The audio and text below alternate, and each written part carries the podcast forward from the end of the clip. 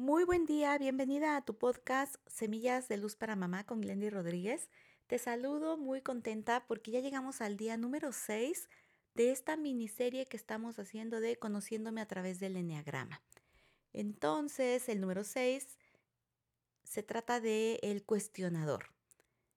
Una persona con, con este eneatipo va a ser alguien muy responsable, muy trabajador, que se compromete a fondo, así profundamente con aquellos ideales que tiene. Y eso lo puede hacer mostrar en algunas ocasiones ansioso y por supuesto llevarlo a querer tener todo bajo control.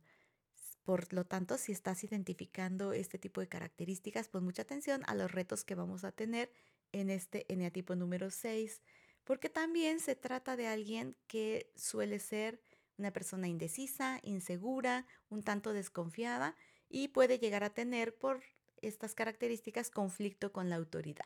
Así que bueno, vamos a ver cuáles son los principales retos de un cuestionador que es el eneatipo número 6. Sus retos son arriesgarse, como pues ya vimos, ¿no? Que es un poquito inseguro, indeciso, pues tiene que como que ir tomando algunos riesgos y esto lo va a llevar a confiar en sí mismo y de esta forma, cuando tenga esos logros, pues poder reconocerlos, ¿no? Sus avances, por pequeñas que sean, celebrar sus victorias.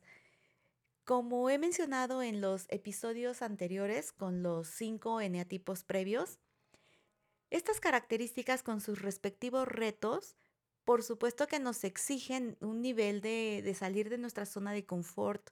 Yo no estoy diciendo que sea algo sencillo ni de un día para otro, lo que sí sugiero es que con conciencia, con conocimiento de esta información que estamos recibiendo, de cómo nos estamos identificando, podamos buscar ese acompañamiento personalizado, puntual, que nos ayude a optimizar esta información para nuestra vida cotidiana.